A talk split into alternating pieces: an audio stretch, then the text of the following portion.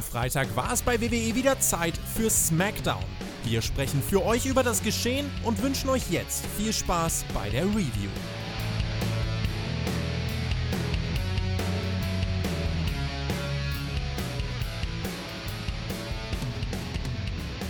Es ist Samstag, das heißt, es ist mal wieder Zeit für eine gediegene Talkrunde zur aktuellen SmackDown-Episode vom 29. Mai 2020.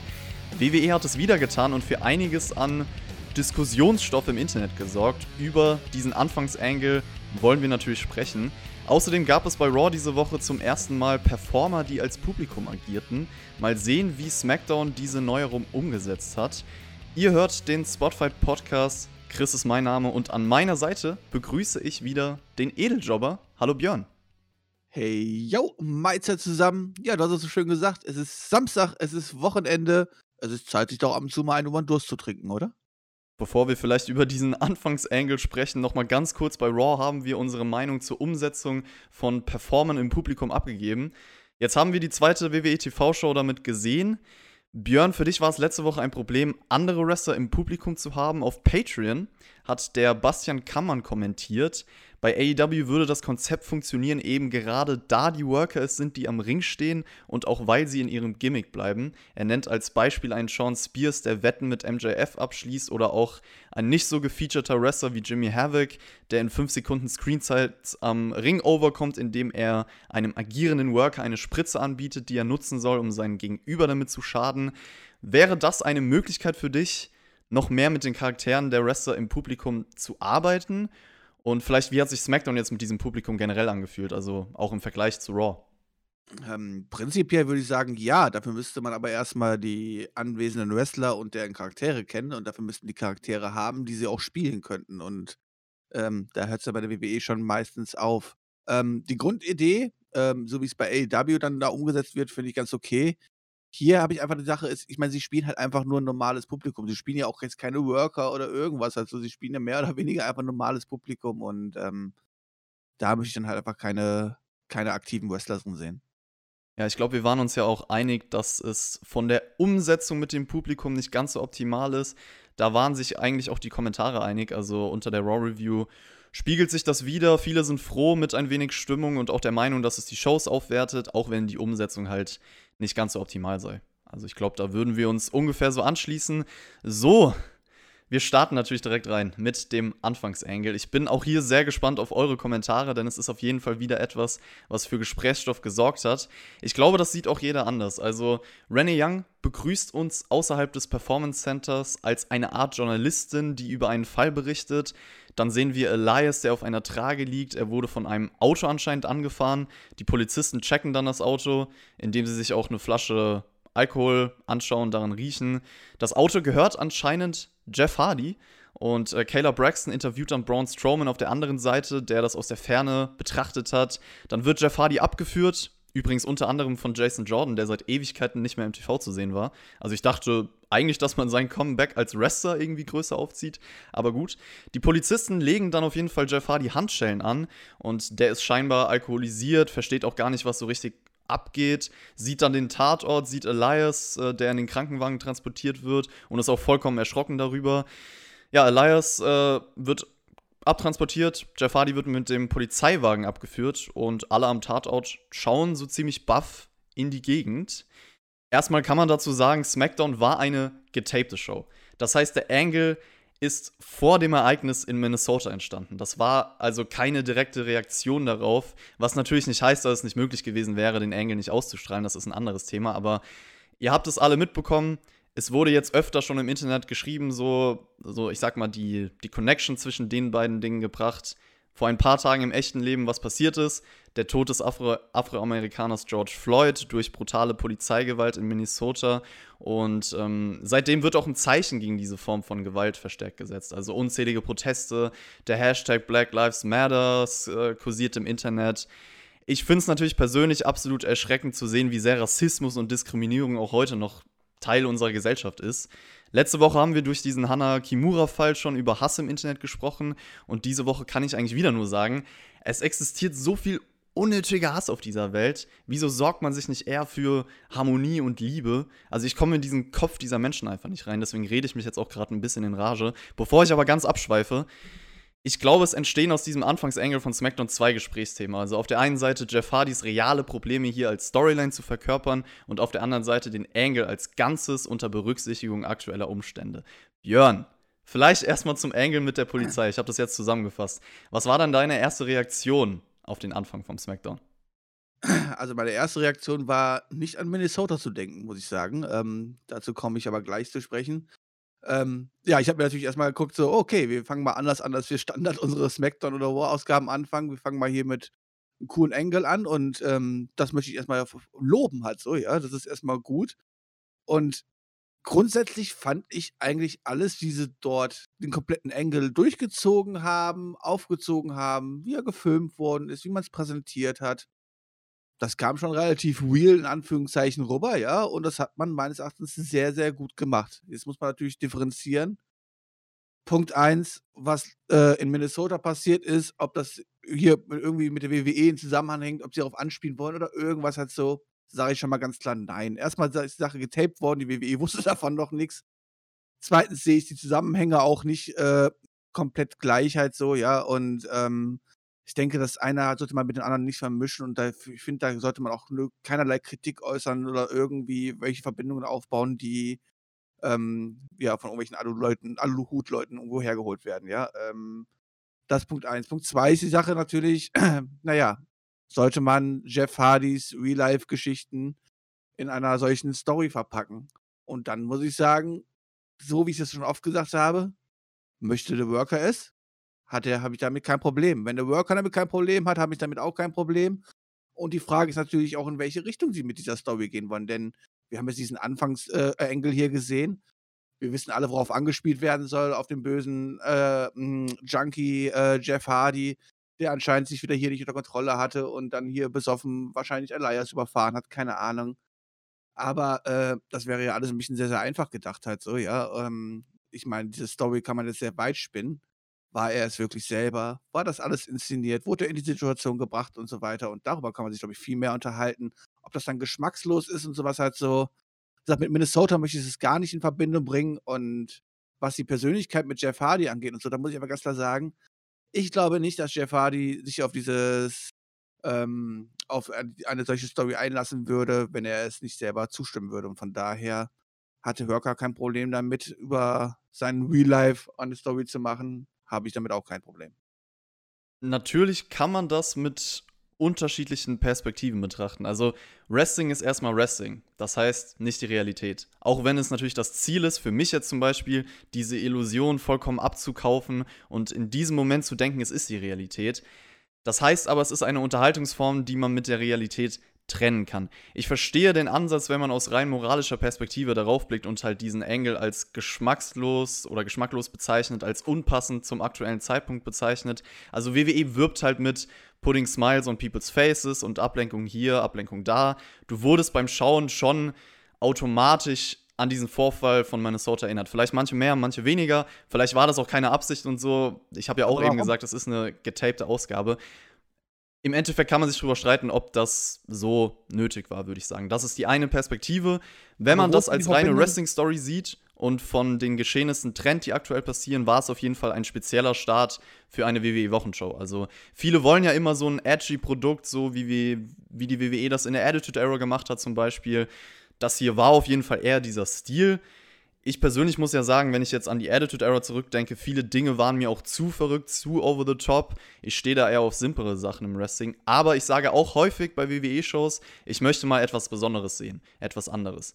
Das war jetzt etwas anderes. Was man sagen kann, ist, dass man versucht, hier mit dem Jeff Hardy-Angle halt eine persönliche Storyline zu erzählen, in die man investiert sein kann, die halt irgendwo Interesse weckt. Auch einfach durch Sensationsjournalismus. Das ist zum Beispiel ein Stilmittel, was häufig auch in den Medien genutzt wird, um Aufmerksamkeit zu erzeugen. Wie realistisch man das jetzt umgesetzt fand, bleibt, glaube ich, jedem selbst überlassen. Also ich weiß nicht, ob dir das aufgefallen ist, aber es gab schon so ein paar Logiklücken. Zum Beispiel, warum Jason Jordan und Jamie Noble da am Tatort sein dürfen. Oder der eine Polizist hat an der Flasche gerochen, aber der andere, der nicht an der Flasche gerochen hat, sagt halt, ja, Jeff würde wie das Alkohol im Auto riechen, so. Also, wenn man sich das genau anschaut, also mir ist da so ein bisschen aufgefallen, okay, es gibt da so ein paar Dinge, über die ich mich gewundert habe, wo es dann nicht mehr ganz so realistisch rüberkam. Man kann aber auf jeden Fall nicht sagen, dass es eine Wochenshow war, in der nichts passiert ist, was ja schon häufig der Fall war die letzten Wochen. Jetzt ist die Frage, du hast auch schon angesprochen, was entsteht aus dieser Nummer Storyline-technisch? Es stellt sich natürlich die Frage, war es wirklich Jeff Hardy, der hier Elias angefahren hat oder will ihm das jemand nur anhängen? Vielleicht greift der Hacker ja auch wieder ein, klärt dann die Wahrheit auf und enthüllt sich dadurch. Wie man das nutzen wird, wird sich dann die nächsten Wochen rausstellen, glaube ich. Ja, also ich muss erstmal nachfragen, wo nimmt ihr alle diese Verbindung mit Minnesota her? Ja, außer, es geht ja generell. Außer, dass wir hier Polizisten haben, die eine Person festnehmen. Ja, es geht generell, um die Situation, ja. Natürlich ist es nicht eins zu eins äh, das, was in Minnesota passiert ist, logischerweise. Ja, klar, es, es, es, es ist für mich auch sehr, sehr weit hergeholt, weil ich meine, wir haben hier jetzt mal äh, einen Engel mit der Polizei halt so, ja, aber die sich ja jetzt hier in dem Fall auch nicht irgendwie negativ gezeigt hat oder irgendwelche Aggressionen gezeigt hat oder irgendwas. Deswegen möchte ich einfach diese, diese, diese Verbindung, nur weil man, mal hier in der Polizei sieht, diese Verbindung zu Minnesota irgendwie herzustellen, finde ich, ehrlich gesagt, muss ich sagen, geht für mich um ein paar Ecken zu weit halt so, ja. Ähm, ja, dann zu dem Engel selber halt so, du hast gerade eben angesprochen, der Polizist, der an die Flasche gerochen hat und so. Wäre es nicht wenigstens lustig gewesen, man hätte eine Flasche Corona dahingelegt? Boah, stimmt, das wäre Sarkasmus im höchsten Sinne gewesen. Ja, das hätte mich doch sehr gefreut. Ich meine, ich hätte darüber geschmunzelt. Nein, ähm, ja, aber ich meine, die können sich ja, ob es da eine Logik gibt, der eine sagt dann halt, äh, das riecht ja wie im Auto halt so, vielleicht hat er ja auch an der Flasche gerochen, man hat es nur nicht gesehen oder so halt. Das ist natürlich weit hergeholt. Ähm, ja, guck mal, was die Storyline-mäßig daraus machen, ne? Äh, ich sag, wenn es einfach Jeff Hardy besoffen Elias angefahren hätte, wäre das meines Erachtens alles ein bisschen zu einfach gedacht. Vorhin unter den Umständen, dass wir ihn ja am späteren Abend auch noch gesehen haben, spricht ja eigentlich dafür, dass er wahrscheinlich nicht voll betrunken war und sowas halt so sondern wahrscheinlich in die Situation irgendwie hineingebracht worden ist und da jemand, ähm, ja, Jeff Hardy quasi so rausnehmen möchte. Vielleicht ein Seamus, ja. Ich, ich, ich, ich speise es einfach mal so in den Raum und ihn da quasi in die Situation gebracht hat, damit Alkohol übergossen hat oder was vorher Chloroform gegeben hat oder was dann mit da benommen ist oder keine Ahnung, was hat irgendwas. Werden wir erfahren, das werden wir in den nächsten Wochen erfahren. Ich finde es sehr interessant. Ähm, du hast es angesprochen, es ist ein bisschen edgier, es ist, es ist nicht so dieses Standard, was wir vorher sehen und das also ich muss sagen, mir gefällt das. Also ich habe da kein Problem, gerne mehr, da, mehr davon, solange es natürlich in einem logischen Rahmen bleibt und alles drum und dran. Und ähm, ja, wie gesagt, die Sachen mit Jeff Hardy und der persönlichen Storyline, wie gesagt, da bin ich der Meinung, äh, das hat nicht uns zu interessieren, ob das geschmacklos ist oder nicht, sondern in dem Fall hat es Elias, äh, Elias äh, Jeff Hardy zu interessieren. Und ich glaube, dass Jeff Hardy an der Position ist, dass er diese Storyline nicht machen würde, wenn er sie vielleicht nicht sogar selber vorgeschlagen hätte oder sowas halt so. Da möchte ich auf jeden Fall auch noch mal kurz drauf eingehen, weil es gab auf Twitter einige Reaktionen darauf, dass man Jeffs persönliche Probleme aus der Vergangenheit hier mit ihm zur Schau stellt. Rabbi Hardy zum Beispiel, seine Frau, hat unter anderem getweetet, als sie das gesehen hat, am Throwing Out My TV oder am Throwing My TV Out. Jeffs Leben ist ja dokumentiert. Also das hat man auf jeden Fall schon öfter verwendet, diesen Ansatz. Ich erinnere da zum Beispiel an das Jahr 2009 und die Storyline mit CM Punk. Jetzt hat man das hier explizit als Beispiel verwendet, wo er halt den Struggle erlebt. Es ist eigentlich die gleiche Diskussion wie beim Thema davor, also unterschiedliche Perspektiven. Man muss vielleicht die Seite von Jeffs Familie verstehen, die sind halt gar nicht damit einverstanden gewesen, seine realen Probleme hier zu verkörpern und ihn so im TV darzustellen, das darauf zu übertragen, weil sie ihn wahrscheinlich genau so schon in Wirklichkeit erlebt haben und da nicht dran erinnert werden wollen. Ich kann nicht beurteilen, wie Jeff Hardy selbst dazu steht, du sagst es. Ich denke auch, dass er hier wahrscheinlich eingewilligt hat. Ob er jetzt selbst das vorgeschlagen hat oder nicht, das weiß man nicht. Das ist alles Spekulationssache. Man kann auch damit argumentieren, zu sagen, er präsentiert einen Charakter im Wrestling, den man vom realen Leben trennt, auch wenn hier seine realen Probleme einfließen. Aber genau das ist ja wahrscheinlich der Punkt bei dem Angle, dass man wahrscheinlich durch den Realismus dahinter noch mehr investiert sein soll. Mal ganz so nebenbei, Jeff Hardy ist der Wrestler, der mich damals 2008 zum Wrestling geführt hat, also mein absolutes Jugendidol. Emotionale Verbindung bleibt natürlich auch zu diesem Menschen generell bestehen, deswegen spricht mich jede große Story mit ihm nochmal mehr an. Mich würden auf jeden Fall mega diese Hintergrundinformationen zu diesem Angle interessieren. Also wer kam darauf und warum Jeff Hardys Meinung etc. pp. Rein vom Charakter Jeff Hardy in den Shows jetzt. Hat dich dieser Angle so ein bisschen verwirrt? Also nach den ganzen Videos der letzten Wochen und seinem Return dachte ich persönlich eigentlich, man stellt ihn jetzt als Held dar. Und jetzt war er halt im Anfangssegment dieser Alkoholisierte, der von allen so ein bisschen verurteilt angeschaut wurde. Die Show war natürlich noch nicht vorbei. Später noch mal mehr zu Jeff Hardy. Aber kam das für dich überraschend so? Ja, definitiv. Ähm, und genau deswegen glaube ich halt, dass da auch mehr hinterstehen wird. Gerade weil man diese ganzen Videosegmente gezeigt hat äh, äh, die letzten Wochen wo man ja auch genau das auch nochmal angesprochen hat, seine Alkoholprobleme, alles drum und dran. Und jetzt bringt man so einen Engel, ähm, da wird einfach mehr hinterstehen. Also, wir, wir, wir, zweifeln immer, dass bei der WWE so viel dahinter steht und dass sie einen Plan haben und sowas halt so, aber die bringen diesen Engel nicht. Ähm, und dann hat er es einfach selber gemacht und äh, er wird jetzt so aus den Shows geschrieben und nächste Woche ist er verhaftet und geht im Knast, weil er Elias äh, halb getötet hat, besoffen. So wird es ja nicht laufen. Also, von daher, ich bin da sehr, sehr offen. Ich freue mich drauf. Ich finde es. Äh, die, meisten Jeff Hardy-Fans sollten sich daraus lieber freuen, weil er, er bekommt das, was viele nochmal wollten. Eine richtig große äh, letzte Storyline wahrscheinlich halt so. Und dann bin ich mal gespannt, wohin der Weg führt. Und ich denke, äh, die Wege sind ähm, ja sehr weit offen. Und ähm, das sollte uns doch mal freuen, dass wir nicht wissen, halt so, wie geht es jetzt nächste Woche weiter, was erwartet uns alles drum und dran. Und ähm, dass wir hier überrascht werden nach den Videos äh, über die Darstellung von Jeff Hardy ist ja auch was Überraschendes halt so. Und ähm, ja, von daher, ich bin da eigentlich komplett konform mit. Andere Art von Storytelling auf jeden Fall, das kann man nicht verneinen. Also wie gesagt, ich glaube, wir haben das jetzt aus unterschiedlichen Perspektiven hier gut zusammengefasst. Ich kann verstehen, wenn man sagt, wenn man das schaut, so, man findet es geschmacklos und vielleicht nicht angebracht zu diesem Zeitpunkt.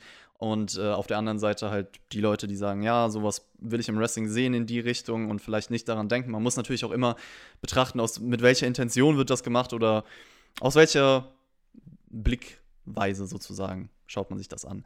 Ja, Backstage wird den Wrestlern dann mitgeteilt, dass Elias nicht weiter am IC-Title-Turnier teilnehmen kann und Jeff Hardy verhaftet wurde. Seamus meinte natürlich sofort, ja, das war doch klar, ich hab's euch allen gesagt vor ein paar Wochen. AJ Styles schlägt dann direkt Brian gegen ihn als Finale des Turniers vor. Brian will aber lieber sein Halbfinalmatch. AJ Styles wirft ihm auch öfter Dummheit deswegen vor für diese Entscheidung. Nebenbei steht Drew Gulak wieder an der Seite von Daniel Bryan, also er konnte sich jetzt doch mit der WWE einigen.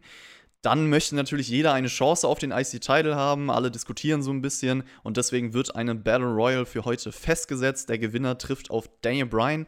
Wer das Match dann gewinnt, steht im Finale gegen AJ Styles nächste Woche. Ja, ähm, hier hört es dann, dann wieder auf mit den ganzen Logiksacherei und sowas halt so. Okay, Daniel Bryan hat keinen Gegner. Das könnte man natürlich sagen, er kann einfach ins Finale und wie AJ auch sagt, Daniel Bryan ist dumm, dass er das nicht quasi einfach macht, ja. Ähm, aber wenn man dann doch hier irgendwelche Leute quasi Anspruch haben würden auf diesen Platz, sind es nicht die Leute, die dann in der ersten Runde ausgeschieden sind und so? Wie kommt man jetzt auf diese zehn Leute auf einmal dort halt so, weißt du? Warum haben die auf einmal eine Chance, an diesem Turnier nochmal teilzunehmen? Das musst du mir erklären.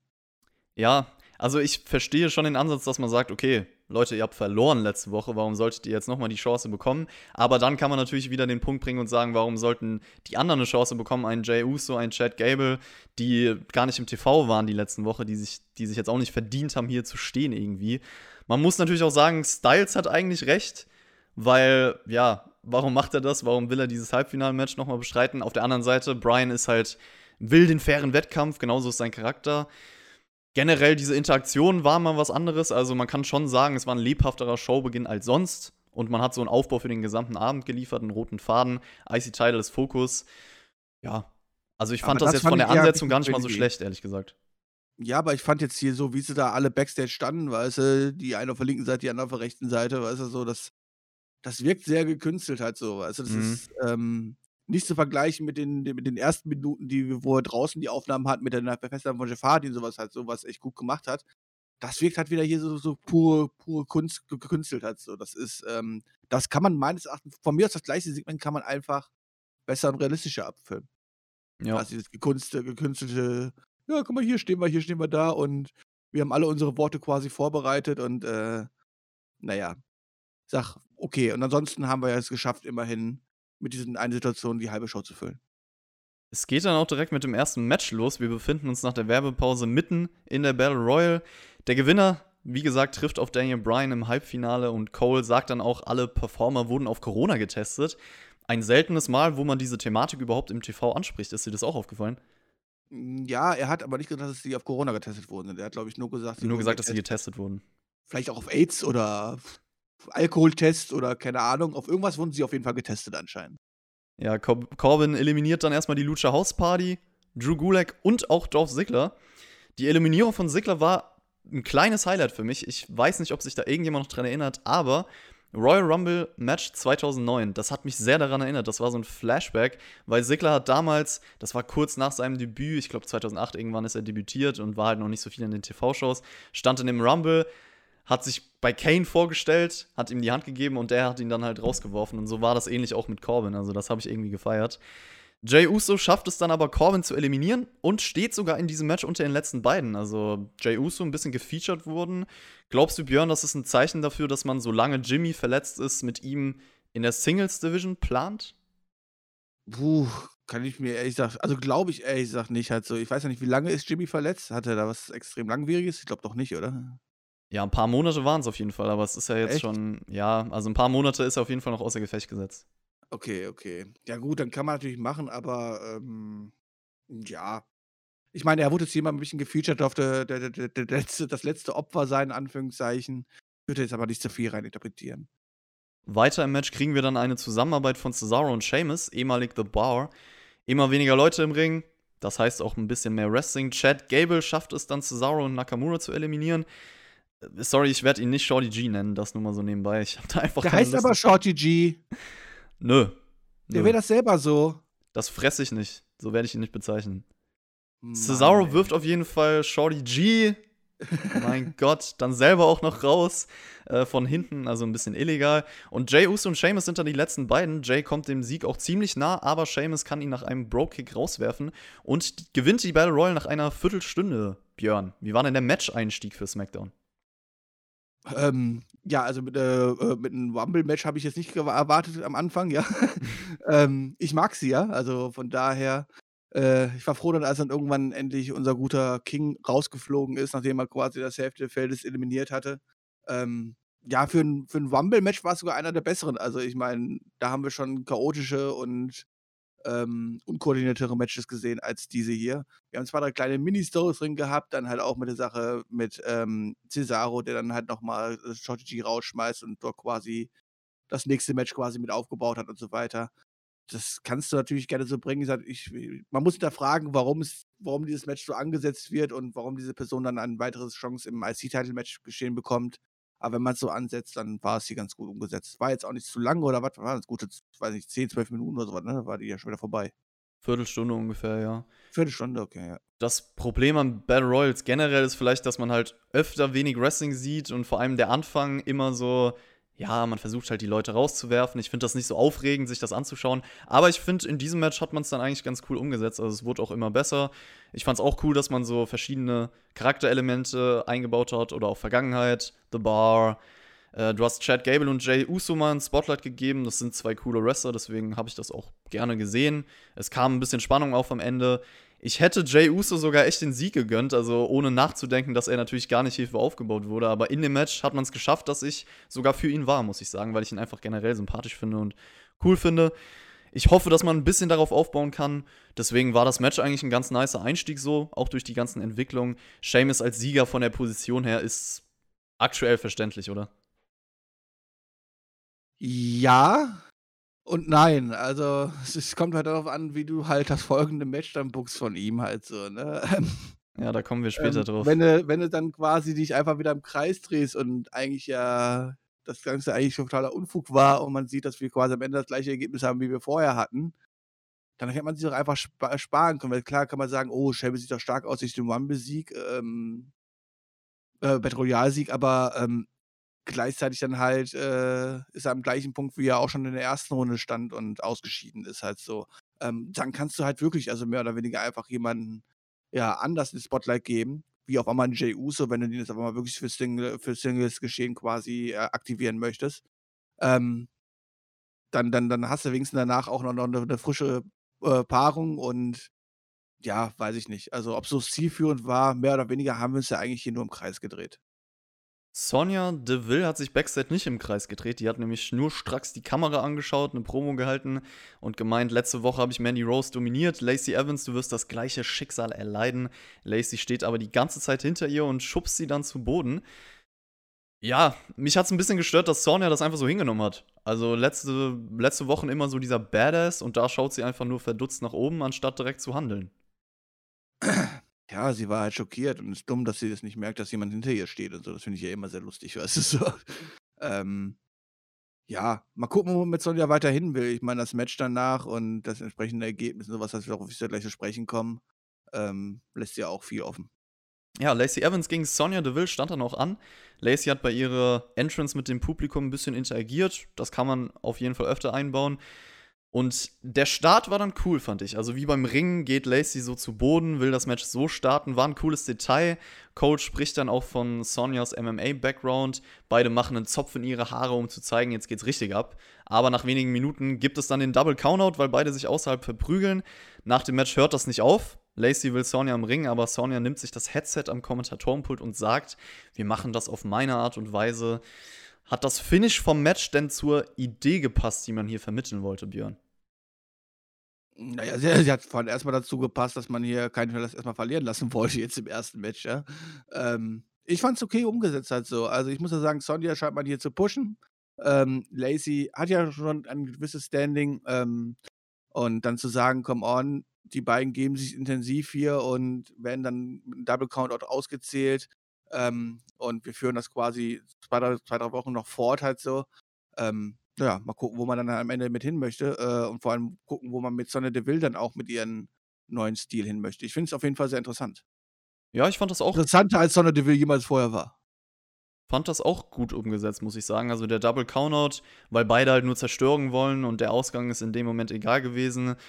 Lacey kam auch krasser rüber irgendwie. Also die Entwicklung des Charakters sagt mir zu, weil sie ernster ist, weil sie einfach fighten will. Es ist jetzt eine simple Fehde. Die Dynamik war da. Du hast solche Kleinigkeiten reingebracht, dass Sonja halt das Headset integriert. Dadurch wirkt diese, also dass man wirklich diese ganze Umgebung bei der Show ausnutzt, fand ich ganz cool und deswegen insgesamt, das war gelungen. Ich habe dadurch eigentlich Bock, so einen richtigen Fight zwischen den beiden zu sehen. Ich hoffe, das wird dann auch in einem intensiven Stil geworkt. Also, was mir gerade einfällt, was eigentlich cool wäre, so als Stipulation, weil es auch zu Sonja Deville passt, im Endeffekt so ein Match draus entsteht, was nur via KO beendet werden kann. Was hältst du denn davon? Ah, hast du so viele Big Show Matches geguckt, oder? Knockout Punch. Nur via Knockout Punch kann es beendet werden. Ja, ja. Ähm, nee, kann man natürlich gerne machen. Also, schauen wir mal, ne? Ich hätte jetzt nichts dagegen. Vielleicht aber auch einfach ein klassisches Submission-Match oder so, ich weiß es nicht. Die Forgotten Sons stellen sich wieder vor. Es geht vor allem um Wesley Blake dieses Mal und die beenden eigentlich ihre Promo mit den gleichen Worten wie die letzte Woche. Deren Blut war auf unseren Händen, also ist es jetzt nur fair, dass unser Blut auf euren Händen ist. Klopf aufs Herz. Das machen wir beide jetzt auch mal. Schön.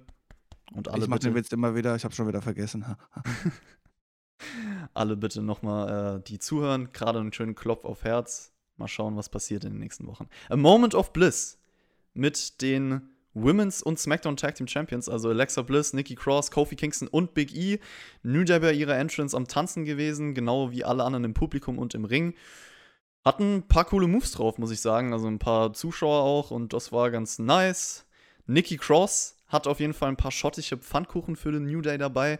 Das Geschenk von New Day war dann eher so ein bisschen komisch für Alexa. Die versucht dann auch davon abzulenken und will wissen, ob es irgendwelche Teams gibt, die aktuell herausstechen. Kofi erwähnt dann sofort die Forgotten Sons.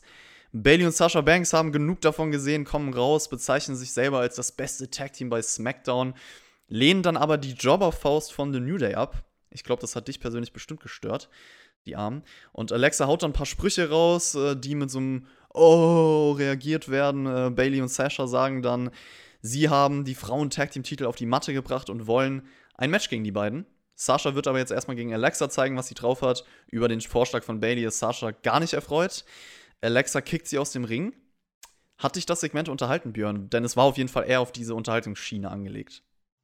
Ja, genau das ist, wo ich keinen Bock drauf habe. Das muss ich ganz klar sagen. Das ist halt so, also wenn man das einfach mal vergleicht, jetzt guckst du dir mal die, die, die ersten fünf Minuten äh, der Show an, ja, und wie dort was präsentiert worden ist, wie man was ver vermitteln wollte. Ähm, und dann guckst du auf einmal dieses Segment an, hat hier, weißt du, wo die einfach komplett gekünstelt, alle vollkommen überdreht, alle komplett over the limit in ihren Rollen, ähm, ja, sich versuchen, irgendwie gegenseitig zu hypen und ach, das ist halt einfach so gekünstelt. Ich, ich sitze dann mal hier und denke mir einfach so, oh, come on, so würden nie Leute irgendwie miteinander interagieren halt, so. Würde das nie laufen, weißt du, wenn man das so ein bisschen real darstellen möchte halt so. Und dieses, dieses, dieses gekünstelte gefällt mir halt, das, gerade wenn man dieses zum, zum Anfang der Show sieht quasi und diese Parallel, äh, diese, die Parallelwelten sieht, das ist einfach so krass, diese Unterschiede halt so. Und da bin ich dann einfach komplett emotional und alles komplett raus, interessiert mich einfach auch nicht. Mir war es auch zu viel. Das Tanzen fand ich geil, aber ansonsten muss ich jetzt, also ich musste nicht lachen während dieses Segments. Ich fand es jetzt auch nicht ultra peinlich, also es gab schon schlimmere Sachen vom Humor her in den letzten Wochen, aber es war halt so da, ich habe es registriert, es hat mich jetzt nicht unterhalten, sagen wir es mal so. Mal gespannt, ob das nächste Match dann vielleicht mehr unterhalten konnte. Alexa Bliss gegen Sasha Banks, Nikki Cross und Bailey am Kommentatorenpult und Nikki Cross macht die ganze Zeit verschiedenste komische Dinge, schreit Bailey oft an, feuert Alexa Bliss an. Bailey ist eher so der Ruhepol am Kommentatorenpult. Zwischen Alexa und Sasha geht es halt im Ring so ein bisschen hin und her, bis Nikki und Bailey sich dann am Apron prawlen und Sasha kann Alexa nach sechs Minuten einrollen. Nächste Woche bekommen wir das Tag Team Title Match, Björn. Ja, dank der Hilfe und der Ablenkung von Bailey hat dann Sascha hier den Sieg geholt. Wir befinden uns am gleichen Punkt wie vorher auch, hat sich nichts getan. Wäre es ja. jetzt das Match nicht gegeben, hätte keiner was vermisst und hätte keiner gesagt, so, oh, da fehlt jetzt aber irgendwas in dieser, da haben wir jetzt eine Storyline-Lücke oder irgendwas halt so. Also es, es war da mehr, aber auch nicht. Nimm mal, nimm mal zur Kenntnis. Mal gucken, wie lange wie die WWE es noch schafft, diese Storyline mit Sascha und Bailey hinauszuzögern. Also wenn du mich ja fragst, läuft die ja schon seit anderthalb Jahren halt so, aber ähm, naja, irgendwann kommt's. Ich hätte dieses Match jetzt auch nicht vermisst bei der Show, muss ich sagen. Es war ganz okay, aber es ging halt viel um das drumherum. Ansonsten, du sagst es, man hat das Tag Team Title Match aufgebaut. War ein Teil der Show, der nicht erwähnenswert, erwähnenswert war für mich, auf jeden Fall. Nö, war einfach da. Füller, Material. Backstage sind dann Cesaro, Nakamura und Chad Gable zu sehen. Cesaro meint dann, der kleine Gable sollte einfach weglaufen und es akzeptieren, was in der Battle ja. Royal passiert. Und äh, Gable attackierte dann aber. Und deswegen. Ja. Möchtest du mir widersprechen und hier irgendwie Shorty G einwerfen? Nee, aber ich, ich kenne. Gabel kenne ich nicht. Wer ist denn das?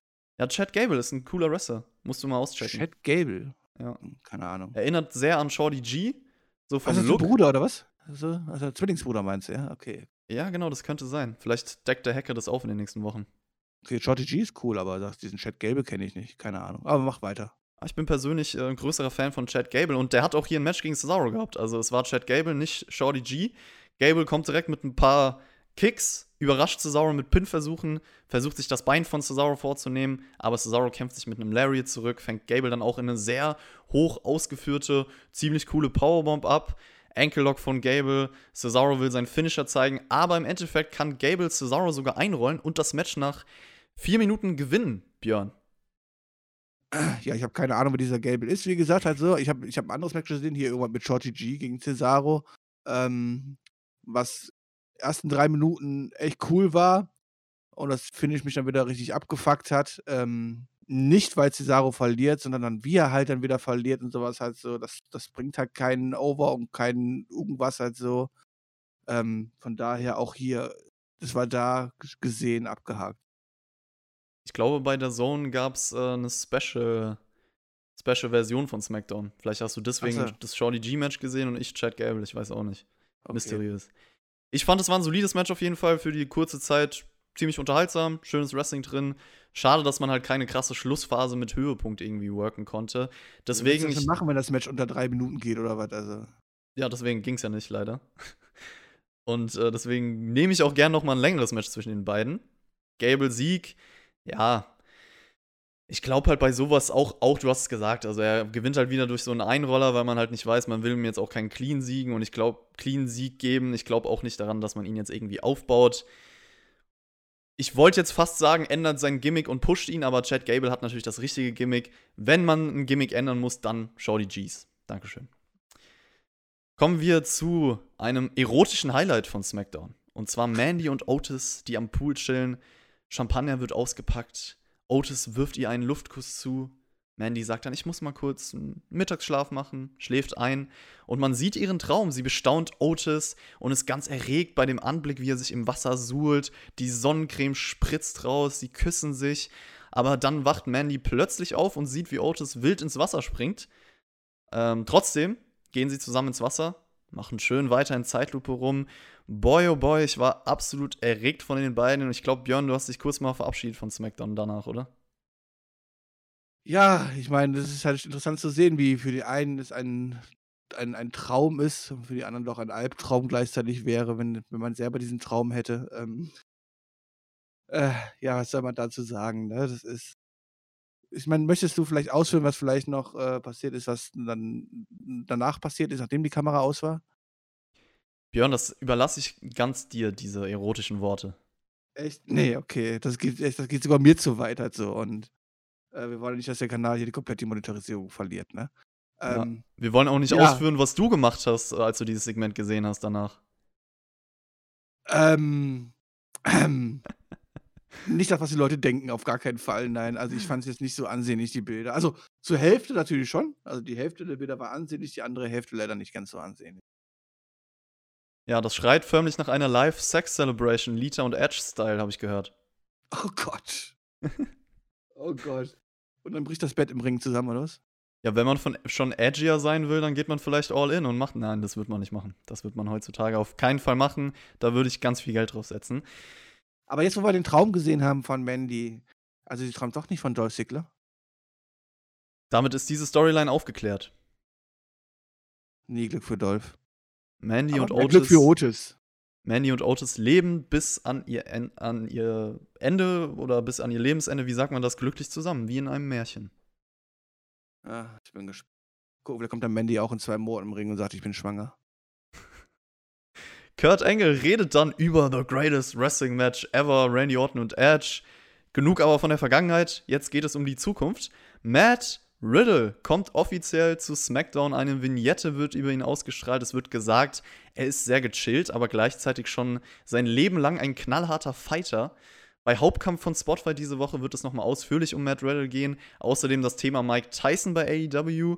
Die Folge ist schon um 18 Uhr auf Patreon heute online, beziehungsweise je nachdem, wann ihr das hört, ist jetzt schon online und wird morgen auf YouTube erscheinen. Björn, Matt Riddle im WWE Main Roster, wird er ein großer Star? Ich würde es mir wünschen, ja. Also ich meine, mein Bro, ja, und ich, ähm, wir haben ja schon viel Zeit zusammen verbracht und äh, ich bin wahrscheinlich. Was habt ihr denn für Dinge zusammen getan, du und dein Bro? Hä? Wir haben äh, hinter der Halle ein gemütliches Bierchen getrunken. Ah, okay. So wie es sich gehört. Ähm, nein, Quatsch. Äh, ich bin natürlich bei Matt Riddle emotional wahrscheinlich auch nicht ganz fair und sowas halt so und bin ja schon ein bisschen kleiner Fanboy, muss ich ja zugeben, ja. Ich würde mir natürlich ganz, ganz, ganz, ganz, ganz kurz ganz große Karriere wünschen und großen Weg. Und ich glaube, Matt Riddle hätte sogar das Potenzial dazu, halt so, ja. Ähm, weil er halt einfach so charismatisch dabei ist, auch sowas halt so, wirklich ganz, ganz groß rauszukommen. Ja, aber wer ist der Letzte, der es geschafft hat, irgendwie wirklich groß rauszukommen? Vielleicht noch äh, Kevin Owens oder so, den man dann über Jahre dann auch mal erfolgreich im Main-Muster eingesetzt hat, keine Ahnung, gefühlt. Ähm, ja, ich bin gespannt, was sie aus Matt Riddle machen. Ich bin jetzt einfach gespannt. Von NXT, wer der Letzte war, der irgendwie groß rausgekommen ist, das ist eine wirklich gute Frage. Also The Shield ist natürlich ein prominentes Beispiel, das ist aber jetzt auch schon acht ja, Jahre her. Ich glaube, der letzte wirklich Kevin Owens, der konstant danach auch über Jahre da war. Also, der nicht mal kurz für zwei Wochen gekommen ist und so, ne? Das ist. Äh ja. Kevin Owens 2015. Finn Balor war dann auch noch Universal Champion, aber mit dem hat man ja auch nicht richtig was gemacht. Schwierig. Ja, schwierig. Also, mir fällt keiner ein, aber schreibt es gerne mal in die Kommentare. Vielleicht nach Sullivan? Vielleicht in der Zukunft, ja. Also ich muss auch sagen, ich bin ein kleiner Matt Riddle Fanboy, schon auch Jahre zuvor, vor der WWE-Zeit. Und ich habe bei sowas halt immer Zweifel, ob WWE ihn richtig nutzt, ob er seine Fähigkeiten überhaupt in dieser Liga ausspielen kann, weil der klare Hauptfokus natürlich leider nicht auf Wrestling liegt. Aber Matt Riddle sollte auf jeden Fall ein absoluter Topstar werden, weil er ist nicht nur ein großartiger Wrestler, hatte schon viele super Matches überall, workt auch einen gewissen Stil, den ich liebe. Nicht nur das, er strahlt Charisma aus, was ihm diesen It-Factor gibt, den man halt als Star im Wrestling braucht. Und in der Theorie ist das sehr schön, die Vorstellung von Matt Riddle. 100% confirm. Wann glaubst du denn, kommt vielleicht wirklich das Match mit ihm und Brock Lesnar? Also man hat sie jetzt ja getrennt, Brock Lesnar ist bei Raw und wir wissen ja, dass es da auch Real-Life-Feed gibt zwischen den beiden. Also mal ganz ehrlich, ne? Also jetzt schon wieder dieses von wegen, oh, WWE trennt Matt Riddle und Brock Lesnar und sowas halt so. Also ich glaube nicht, dass Matt Riddle jetzt bei SmackDown gelandet ist, nur weil Brock Lesnar bei Raw ist und die sich aus dem Weg gehen sollen. Aber sagen wir mal ganz ehrlich, wie oft ist denn Brock Lesnar überhaupt da, ja? Also, ähm, wenn er mal da wäre, könnten sich ja mal aus dem Weg gehen, halt so, ja. Also, ich glaube, das ist kein Grund, warum Matt Riddle nicht bei War ist. Also, das halte ich einfach für weit, weit weggeholt. Ähm, ja, es scheint da schon was auch ähm, Real-Life-mäßig, fädenmäßig, was da am Start zu sein. Ob die WWE das jemals aufgreifen wird, ich glaube ehrlich gesagt nicht. Ja, ich glaube auch nicht, dass man das jetzt absichtlich hier gemacht hat und nur deswegen gesagt hat, ja, Matt Riddle geht auf jeden Fall zu SmackDown, weil Lesnar ist bei Raw. Da hätte Aber man so sind easy die Wrestling News. So sind doch die Wrestling News. Ja, das ist halt nicht faktisch belegbar so und gut Ja. aus Ende. Da kann man spekulieren, wie man will, aber im Endeffekt hätten sie sich auch so aus dem Weg gehen können. Also das ist egal, bei welchem Brand er ist. Wir kennen die WWE, dann sagen sie halt mal kurz, ah ja, der ist jetzt doch bei SmackDown und dann ist halt auch schon Ja. wieder. ähm, was wollte ich noch sagen? Ah, genau, das Match, aber generell, ich würde es halt brutal feiern. Also auf der einen Seite passten die halt so gut zusammen und jetzt hast du noch diese Spannung im Hintergrund. Ich glaube, das würde schon einen riesen Hype erzeugen und einfach brutal geil werden so. Ja, aber Lesnar, der ja auch ganz gerne mal äh, auch im Ring auch mal Härte austeilt, wenn irgendwas nicht passt. Sollte man ihm dann einen echten Real-Life-Gegner geben? Ja, Matt Riddle hat ja auch MMA-Background, also da wird es dann Ja, hart ja, sagen. aber ich sage, ob das eine gute Mischung ist, weißt du, und ob das nicht dann auf einmal schon ein Shoot-Style-Match wird, weißt du. Ja. Also ich bin da ja sadistisch angelegt, äh, wenn man, wenn ich mir einige Sachen aus Japan anschaue. Ich stehe ja sehr auf äh, richtig stiffes Wrestling. Ah, man weiß ja nicht. Natürlich soll es nicht zu weit gehen, aber das wäre schon ein Match, was ich mir super vorstellen könnte. Genau, Seamus stimmt aber auf jeden Fall nicht zu mit uns beiden, dass wir sagen, Matt Riddle ist super, Matt Riddle ist ein Star. Er sagt, sowohl Matt Riddle als auch Jeff Hardy seien nur Hype, aber er erzielt Ergebnisse. Sein Ziel ist der IC-Title. Dann muckt er Brian noch ein bisschen, welcher ihm dann so einen Tritt gegen Schienbein verpasst. Und dann kommen wir auch schon zum Main Event von SmackDown, das IC-Title Turniermatch, Halbfinale, Sheamus gegen Daniel Bryan. Der Sieger trifft auf AJ Styles. Es ist ein WrestleMania 28 Rematch, das hat Sheamus auch in diesem Match nochmal erwähnt, also dass er sagt, ja, ich habe das Yes-Movement damals kreiert. Extreme Rules 2012 hatten die übrigens auch ein Match, was ich sehenswert fand auf jeden Fall, wer das nochmal ausschicken will. Bei diesem Match hier versucht Brian den Arm von Sheamus zu bearbeiten. Sheamus übernimmt die Kontrolle. Irish Curse Backbreaker, Cloverleaf Submission, Brian zeigt den Missile Dropkick, äh, der White Noise sorgt nur für den Nearfall und dann erscheint Jeff Hardy aus dem Nichts. Lenkt Sheamus ab, der kurz davor stand, den Bro-Kick zu zeigen und Brian kommt mit dem Running Knee zum Sieg nach 13 Minuten. War das ein gelungener TV-Main-Event? Ja, war es. Und wo du gerade eben über mögliche Matt Riddle-Gegner gesprochen hast, Matt Riddle gegen Sheamus kann ich mir auch sehr, sehr geil vorstellen, muss ich sagen. Ähm, weil Sheamus ja auch einen sehr, sehr harten, stiffen, ähm, äh, äh, harten, stiffen äh, Stil hat halt so. Ich glaube, die würden sehr, sehr gut zusammenpassen. Und ich, ich mag ja auch Sheamus-Matches und ähm, ich mochte auch diesen Main-Event hier. Also äh, rein Wrestling-mäßig braucht sich hier, glaube ich, keiner beschweren. Das war alles gut gemacht. Auch mit dem Ende komme ich klar, äh, dass darauf kommt, also wie das Ende gelaufen ist, äh, Jeff Hardy komme ich gleich nochmal ganz kurz. Aber ich kam mit diesem Match eigentlich hier wunderbar zurecht. Ähm, es ist halt einfach nur schade, dass jetzt halt quasi Sheamus jetzt zum zweiten Mal in diesem Turnier verlieren durfte halt so. Und ich habe damals beim ersten Mal schon kritisiert, dass es vom Aufbau her nicht gepasst hat. Da gucken wir, jetzt wollen wir aber mal gucken, ähm, ob das zweite Mal jetzt hier notwendig war oder es ist vermutlich einfach nur da gewesen, um die Story weiterzuführen. Und ähm, ja, bei der ist Jeff Hardy wieder aufgetaucht. Spricht doch einiges dafür, dass er nicht volltrunken war und alles drum und dran, oder? Oder wäre er sonst so schnell aus der Polizei entlassen worden? Oder hat er einfach Flucht begangen? Hm, das sind die Fragen, die man sich stellen kann. Also erstmal zu Seamus gegen Matt Riddle. Sehr coole Idee, würde ich auch feiern. Weil Seamus auch so ein bisschen unterbewertet ist. Als reiner Wrestler, wenn er wirklich seinen Stil fahren darf und so, dann, dann kann er coole Matches worken. Ich fand das Wrestling in diesem Main Event auch ziemlich gut, hat sich immer mehr aufgebaut. Leider hat das Ende halt so ein bisschen Momentum aus dem Match rausgenommen, deswegen würde ich insgesamt sagen, es war ein solides Match. Äh, zum Sieger, ja, Seamus hat schon wieder verloren, aber ich finde halt einfach durch diese Storyline jetzt mit Jeff Hardy hat er eine gewisse Relevanz, deswegen ist mir das gar nicht negativ aufgefallen. Und du hast es schon angesprochen, Jeff Hardy feiert auch nach dieser Attacke gegen Seamus im Ring. Also kann sich sowohl von der Polizei befreien, sozusagen, als auch dann Seamus attackieren und klatscht so ein bisschen herum. Alle Performer machen mit. So endet SmackDown. Wie war das für dich so als Ende? Ja, viele, viele Fragezeichen im Kopf, ne? Und ähm, da müssen natürlich dann nächste Woche Antworten kommen von Jeff Hardy. Was ist da gelaufen? Warum konnte er wieder dort auftauchen? Und war er es, war er es nicht? Ich dachte, das ist. Man kann da, das sind viele, viele, viele Richtungen drehen.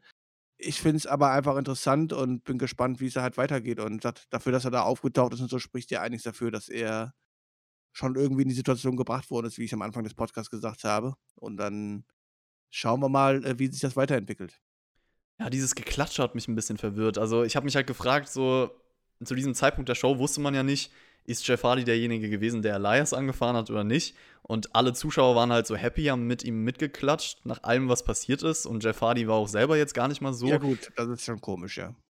Das fand ich so ein bisschen komisch, weil, also, wie gesagt, ich würdige den Ansatz auch, zu versuchen, was anderes zu bringen. Die Storyline weckt Interesse, keine Frage. Es hat mich an diesem Abend noch ein bisschen zu sehr verwirrt. So ein klassischer Fall von die Idee ist da, aber die Ausführung noch nicht. Aber wir schauen einfach mal, wie sich die nächsten Wochen entwickeln.